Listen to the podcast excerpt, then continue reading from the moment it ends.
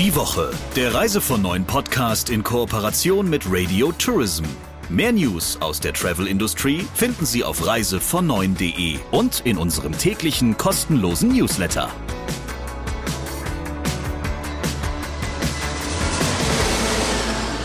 Ja, der Sommer hat sich verabschiedet, aber wir natürlich nicht. Wir sind in einer neuen Ausgabe heute mit im Studio, wie immer, der Chefredakteur von Reise von Neun, Christian Schmicke. Und die Gewinnerin des Deutschen Radiopreises, Sabrina Gander. Vielen Dank für die Blumen, Christian. Ja, gar nichts zu danken. Ich habe mich wirklich wahnsinnig gefreut. Und für alle unsere Hörerinnen und Hörer noch einmal.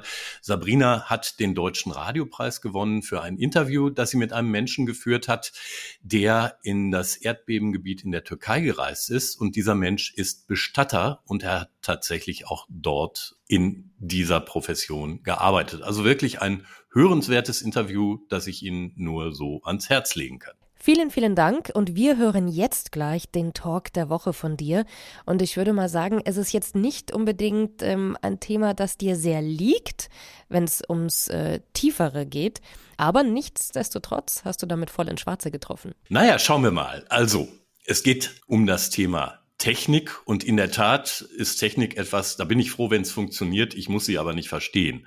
Aber was auf jeden Fall interessant ist, ist sich mal mit dem Deutschlandchef von Amadeus, dem größten touristischen Technikanbieter hierzulande und ich glaube auch weltweit, ähm, Oliver Rengelshausen anzuhören. Und mit ihm habe ich mich über aktuelle Trends in der touristischen Technik unterhalten. Unter anderem auch über KI und wie sehr das die Branche bald beeinflussen wird. Und was er dazu gesagt hat, hören wir jetzt. Hier kommt der Talk der Woche. Hallo, Herr Rengelshausen. Hallo, Herr Schmicke. Amadeus ist ja ein Riesenladen und fast jeder Touristiker, jede Touristikerin hat irgendwie mit euch zu tun. Bei den meisten, wenn es sich um den touristischen Vertrieb oder das Veranstaltergeschäft handelt, sind es natürlich die touristischen Buchungssysteme, handelt es sich um Bistro-Portal oder ähnliches. Aber ich glaube, die Bandbreite dessen, was Amadeus so treibt, ähm, ist den meisten Touristikern bis heute noch gar nicht so geläufig. Bringen Sie uns doch mal auf den Stand. Ja, sehr gerne, sehr gerne. Ja, das ist eine sehr spannende Frage und in der Tat äh, stoße ich auch immer wieder auf Überraschung. Weil, wie Sie gerade sagen, viele kennen uns aus der Touristik mhm. und haben aber keine Ahnung, in welchen Bereichen wir überall aktiv sind. Und wenn Sie außerhalb der Touristik gehen, dann kennt uns eigentlich gar keiner, aber jeder war mit uns schon mal in Berührung. Ne? Also vielleicht noch kurz ein paar Eckdaten. Amadeus hat äh, aktuell etwa 18.000 Mitarbeiter, ist in 190 Ländern aktiv. Ja, und ist so ein bisschen digitale Backbone der Reisebranche. Äh, ähm, wir haben den Bereich äh, Travel Distribution, also wo wir äh, Distributionslösungen anbieten, hauptsächlich natürlich für ähm, stationäre, für Online-Reisebüros, für Unternehmenskunden. Und da hatten Sie schon gerade angesprochen, da gibt es unsere Plattform, ähm, über die wir dann Angebote von Fluggesellschaften, Reiseveranstaltern, Hotels, Bahn- und Mietwagenunternehmen, Versicherungen, Kreuzfahrten und Fähren verkaufen. Ja, das machen wir weltweit. Mhm. Natürlich wird das Angebot dann eben immer ein bisschen adaptiert an die jeweiligen Länder, aber der Kern natürlich ist bei dann gleich Fluggesellschaften, Hotels ähm, und äh, äh, Mietwagenunternehmen. Und dann gibt es halt für Deutschland zum Beispiel noch die Reiseveranstalter mit der Bistro-Plattform. Das ist nochmal so deutsch-österreichische Besonderheit. Dann haben wir den Bereich Airline IT. Das ist eigentlich auch so ein bisschen auch unser, auch, auch mit der Travel Solution unser Kerngeschäft, über das wir groß geworden mhm. sind. Da geht es im Wesentlichen eigentlich um ähm, die Altea Suite. Die Altea Suite ist eine, ähm, eine Softwarelösung für große Fluggesellschaften. Da gibt es so verschiedene Elemente. Ich kann immer drei nennen. Äh, es gibt die Altea Reservierung, das ist eben äh, Buchungssystem und Tarifgestaltung für Fluggesellschaften. Dann haben wir in Altea Inventory, da geht es um Steuerung, Management, Simulation der Flugpläne und verfügbaren Sitzplätze. Mhm. Und dann gehen wir aber auch sozusagen in die, in die Departure Control. Äh, da geht es um die Passagier- und Gepäckabfertigung, Check-in zum Beispiel, Sitzplatzverwaltung, Gepäckverfolgung.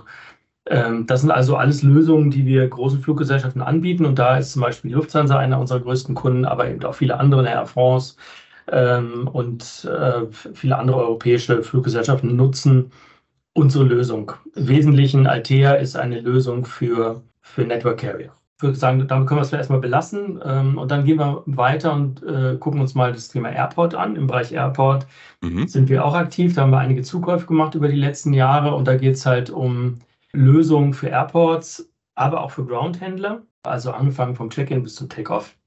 Ja, und da gibt es dann zum Beispiel mobile Check-in-Desks, die wir anbieten. Äh, Self-Service, äh, Check-in-Kiosk, Backdrop ist ein großes Geschäft, was wir machen, also ne, wo Sie quasi Ihr Gepäck direkt am Automaten aufgeben. Ähm, dann gibt es auch Bezahllösungen für Flughäfen, sodass im Prinzip noch Zusatzleistungen am Flughafen ähm, gekauft werden können.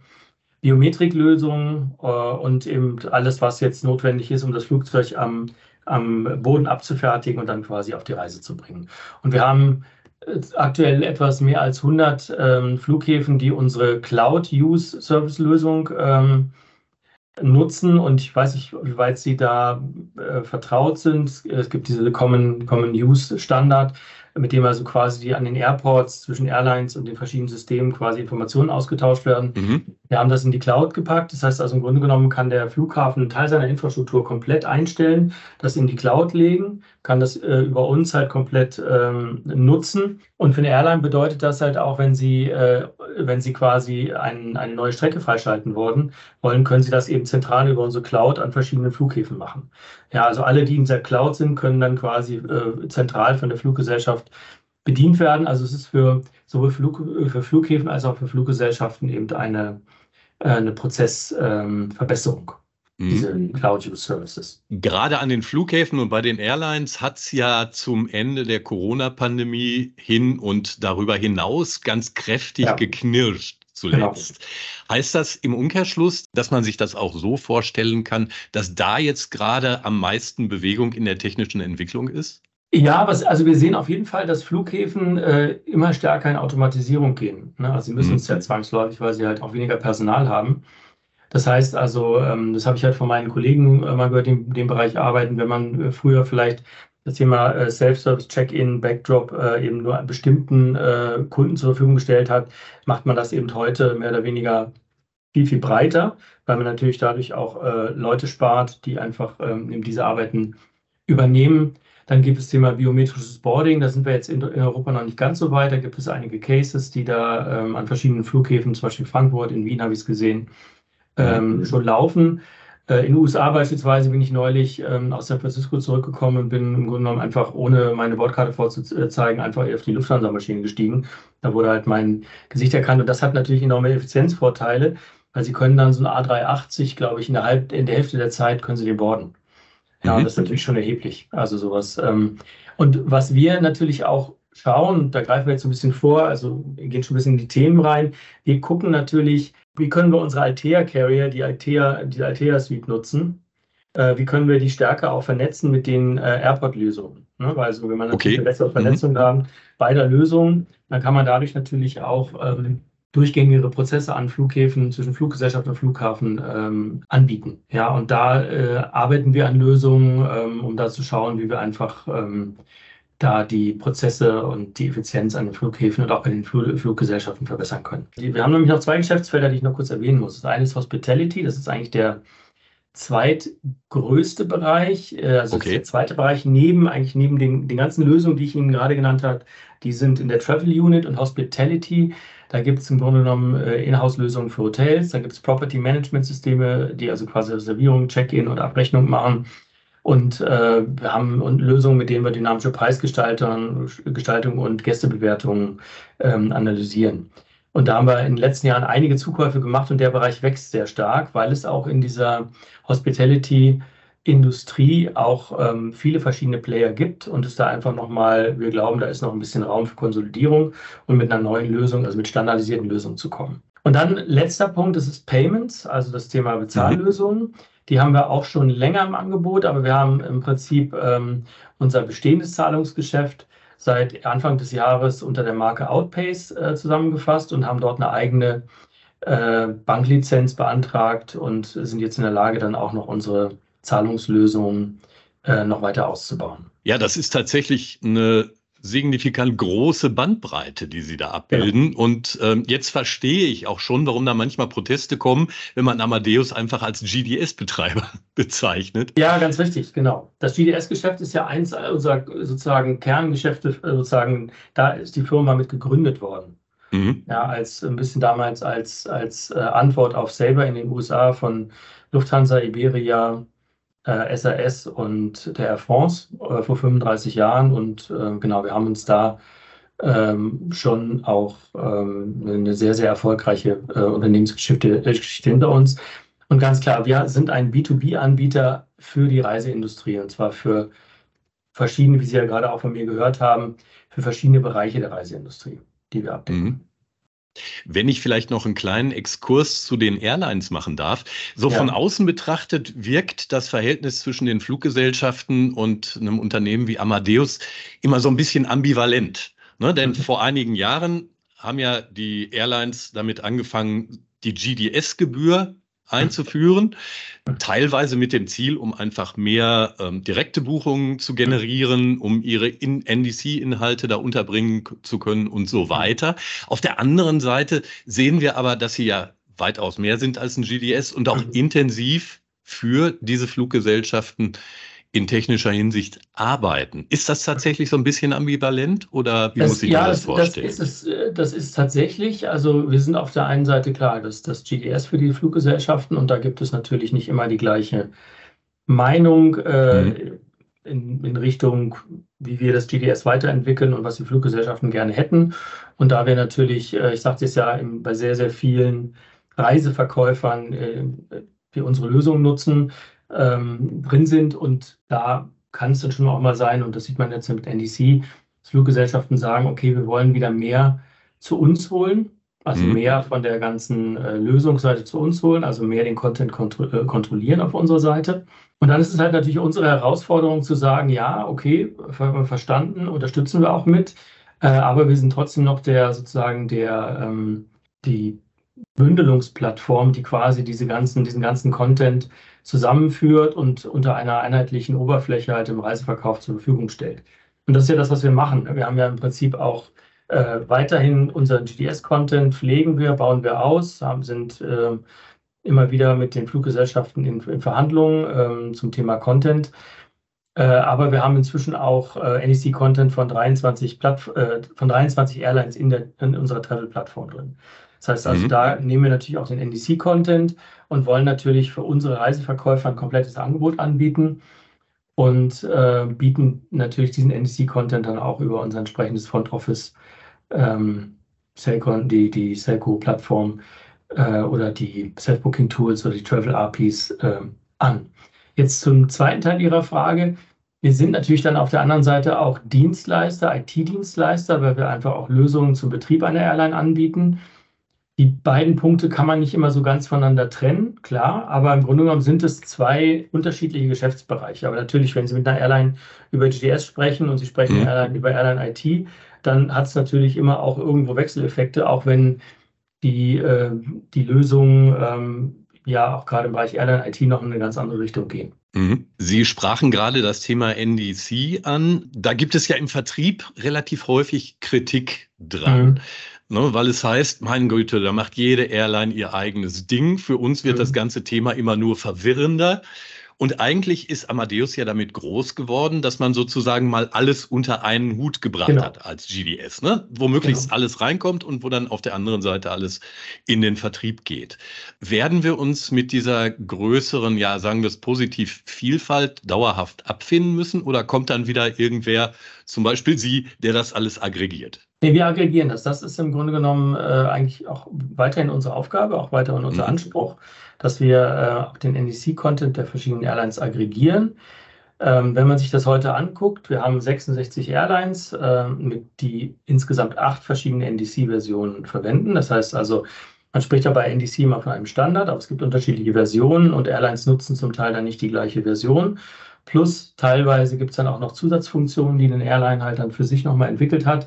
Mhm. Also das ist natürlich aufwendig. Äh, das ist ähm, auch sehr aufwendig für Player, das quasi für, einzelne Kunden das selber anzuschließen und zu warten. Das können wir, glaube ich, sehr gut. Da haben wir sehr viel Erfahrung. Aber es ist natürlich auch ein gewisser Aufwand. Ne? Aber ich glaube, damit sind wir groß geworden und das kriegen wir auf jeden Fall hin.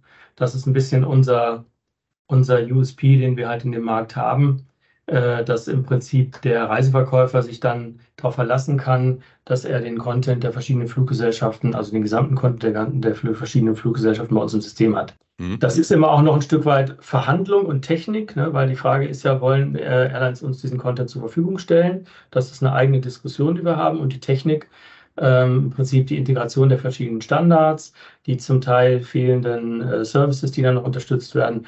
Das ist eben die Herausforderung der nächsten Jahre, das möglichst gut abzudecken und immer auch immer weiterzuentwickeln, um halt dann äh, im Prinzip den NDC-Content vielleicht in der gleichen, ich nenne das mal Qualität äh, in der, in, im Servicing anzubieten, wie er heute mit dem Edified-Content da ist. Okay, dann gehen wir doch vielleicht mal ins Thema touristischer Vertrieb. Ja. So ein bisschen enger. Das sind ja tatsächlich die, wo große Teile der Branche immer mit zu tun haben. Welche technischen Entwicklungen werden denn da in nächster Zeit bestimmend sein?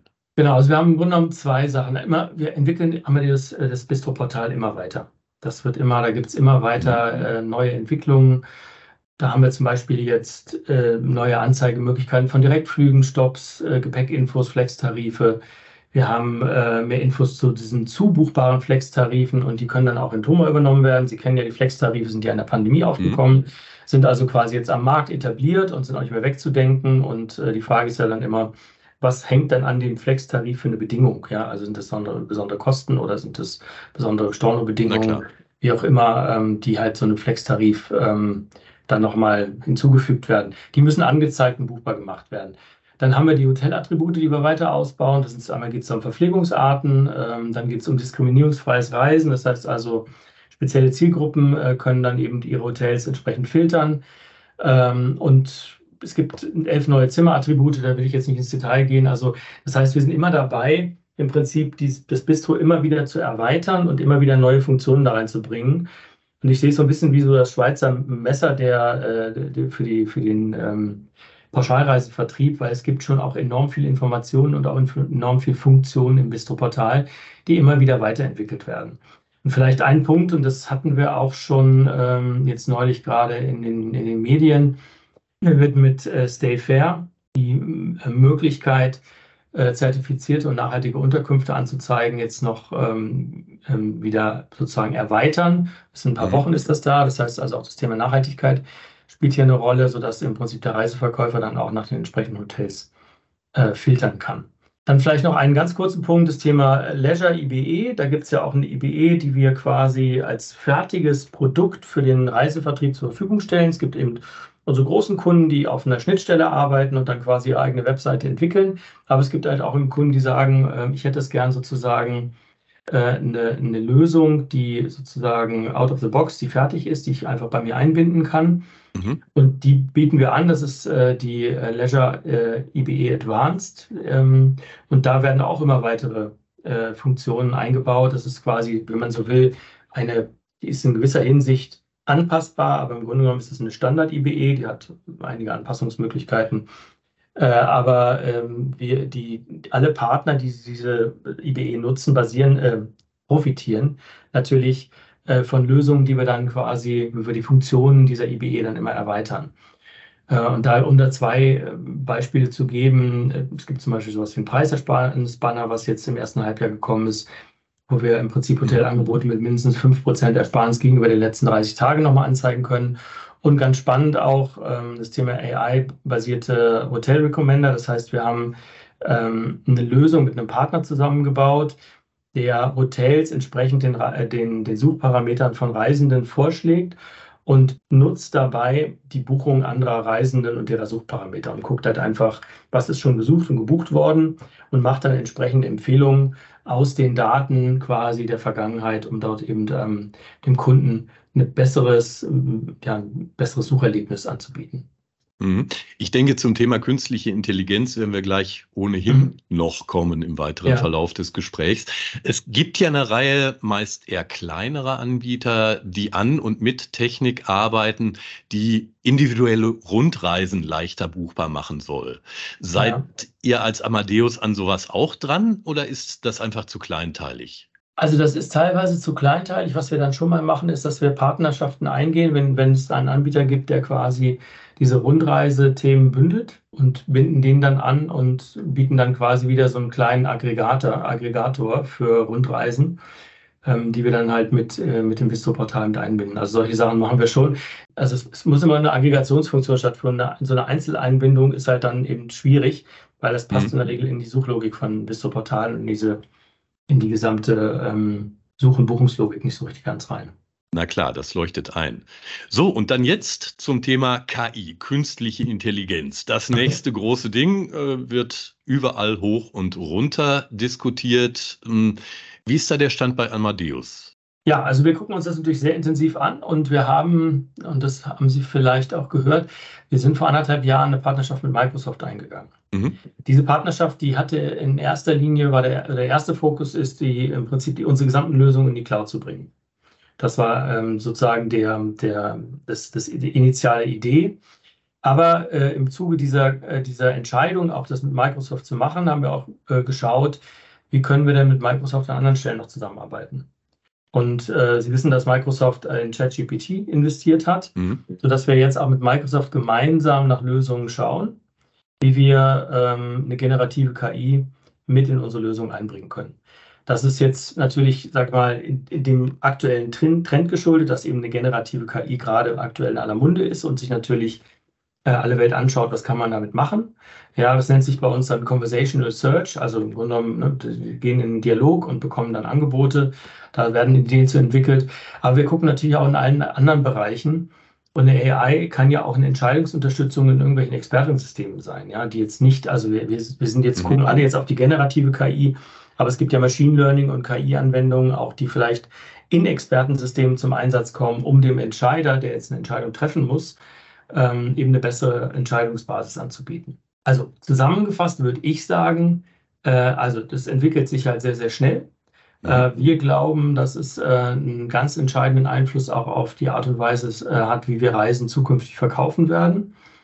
Ähm, sei es, dass wir eine bessere Personalisierung haben, sei es, dass wir einfach vielleicht ähm, auch Beratung äh, damit noch, noch zielgenauer machen können äh, oder eine, eine Beratungsunterstützung für den, für den Expedienten anbieten können auf der einen Seite. Auf der anderen Seite werden sich natürlich die großen Portale angucken, wie weit kann ich von, dem, von der reinen Sucheingabemaske über eine vielleicht mehr dialogbasierte mhm. Eingabe einfach den Kunden führen. Und für den Reiseverkäufer ähm, ist es trotzdem auch eine, eine gute Chance, sich damit jetzt zu beschäftigen, einfach mal Tests zu machen, sich das mal anzugucken weil er kann auch davon profitieren, weil er nämlich auch vielleicht noch andere Vorschläge bekommt oder vielleicht aus seinem vielleicht bekannten Set, was er immer gern verkauft und gut kennt, vielleicht nochmal neue Informationen dazu bekommt oder eben vielleicht verwandte Themen dann angezeigt bekommt, die er vielleicht nicht unbedingt immer im Blick hätte. Mhm. Also Sie würden jetzt tatsächlich auch Menschen, die keine so große Techniknähe von Haus aus haben, durchaus raten, sich jetzt schon mal mit dem Thema zu befassen? In jedem Fall. Gerade weil diese generative KI ähm, eben so einfach zu bedienen ist, ja, und es ist ja wirklich keine große Sache, sich mal einen Account anzuschaffen und mal einfach mal auszuprobieren, um mal ein Gefühl dafür zu bekommen, wie funktioniert das. Und ich glaube, man muss sich dann angucken, wie gut man das halt tatsächlich dann auch in einem, in einem Verkaufsprozess einsetzen kann. Weil die Frage ist ja immer, was zeige ich denn da eigentlich? Ne? Also ich meine, will ich denn wirklich das Land zeigen? Dann ja. ist es halt schwierig. Also ich glaube, aber ich denke, es ist wichtig, sich damit jetzt zu beschäftigen, um einfach ein eigenes Gefühl, ein eigenes Bild zu bekommen. Mhm. Und Ihrer Auffassung nach wird tatsächlich die KI auch den Reisevertrieb ähm, revolutionieren? Ich weiß nicht, ob wir jetzt immer von revolutionieren in dem Fall sprechen können. Ich glaube, es wird den Re Reisevertrieb unterstützen. Und ich glaube, es wird ähm, es vielleicht für den Reisenden äh, die Suche vereinfachen und er bekommt bessere Angebote, vielleicht noch besser auf, auf seine ähm, Bedürfnisse zugeschnitten, weil möglicherweise die KI einfach aus der Vielzahl der Angebote eben noch einige auswählen kann oder Vorschläge machen kann, die vielleicht in der Standardsuche dann doch irgendwie weiter unten stehen würden. Ja? Also weil sie vielleicht noch im Prinzip Elemente hat, die jetzt eine KI analysiert und dadurch kommt das äh, Angebot dann nach oben, die aber vielleicht in der normalen Suche, wenn ich halt nur ein paar Suchparameter angebe, dann im Prinzip erst auf Seite 3 ankäme und dann äh, würde der Kunde nicht danach gucken. Mhm. mhm. Also ich denke, dass ich denke schon, dass es da einen, einen, großen Einfluss haben kann.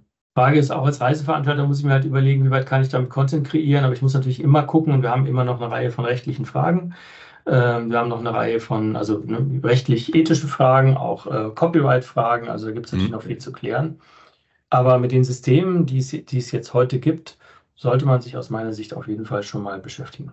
Eine Befürchtung, die mit der Anwendung von KI ja gerne mal verbunden wird, ist die, dass diese uns und unsere Arbeit überflüssig machen könnte. Mhm. Also wenn die KI schon besser weiß, was der Kunde will, als der Kunde es selbst weiß, dann ist möglicherweise ja der persönliche Kontakt zum Reiseberater oder der Reiseberaterin nicht mehr ganz so wichtig. Sehen Sie diese Gefahr? Ich glaube da nicht so ganz dran, weil am Ende des Tages, also ich, das Szenario, was ich im Kopf habe, ist äh, zu sagen, ich habe einen Reiseberater und der sieht den Menschen vor sich. Ja, mhm. und er spricht mit dem Menschen und er nimmt die Informationen auf und dann hat er eine gewisse Vorstellung und die KI, KI kann ihm helfen, dann einfach gute Angebote auszuwählen. Aber es ist eine Hilfe, eine Unterstützung. Ja, es wird ihn nicht unbedingt ersetzen, weil ähm, ich denke, dass ähm, also die KI muss ja mit irgendwas gefüttert werden, ja, mit irgendwelchen mhm. Informationen gefüttert werden. Und natürlich kann das eine KI im, auf einem Online-Portal natürlich auch im Dialogmodus kann das natürlich vom Kunden äh, immer noch weitere Informationen abfragen und kommt damit Vorschlägen. Aber sie wird ja immer nur auf diese, auf die Eingaben des Kunden angewiesen sein, während der Reiseberater ja äh, im Prinzip im Dialog äh, ganz andere Informationen nochmal abfragen kann. Ja? Also sieht vielleicht eher eine Reaktion vom Kunden.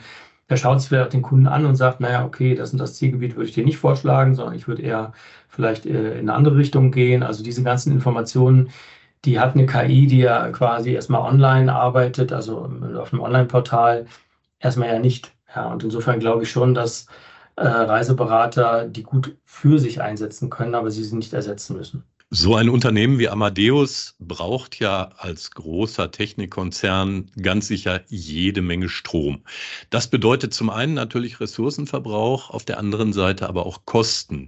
Was tun Sie denn, um den Stromverbrauch des Unternehmens zu begrenzen oder zu reduzieren? ESG insgesamt ist ein Thema, ein sehr großes Thema für uns. Ja. ja ähm, und da gibt es eben eine ganze Bündel von Maßnahmen, ähm, die wir jetzt, ähm, die wir jetzt ähm, schon einsetzen oder dabei sind, sie zu implementieren, mhm. wie man im Grunde genommen die Energie, den Energieverbrauch in unseren eigenen äh, Standorten, auch in den Rechenzentren senken kann.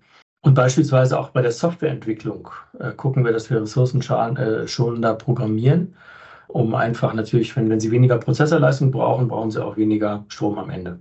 Na klar. Also, das, das, das ist da alles mit drin enthalten. Äh, und natürlich wollen wir unsere Kunden unterstützen ähm, bei der Darstellung äh, nachhaltiger Angebote, damit der Kunde mhm. dann nachher äh, auswählen kann und entscheiden kann, das hatte ich, Ihnen, das hatte ich Ihnen das Beispiel gegeben für die, für die Bistro-Portal, für die äh, Hotels, wo man zumindest erkennen kann, das Hotel hat ein Nachhaltigkeitszertifikat, dann kann ich mir das mhm. angucken und sagen, okay, was wird jetzt da angeboten und passt das jetzt zu meinen Wertvorstellungen? Äh, aber es geht auch darum, natürlich bei Flügen und bei sämtlichen Arten von, von sozusagen ähm, Reiseleistungen, Reiseelementen halt den CO2-Fußabdruck ähm, anzuzeigen mhm. und dem Kunden darüber die entsprechenden Informationen zu geben.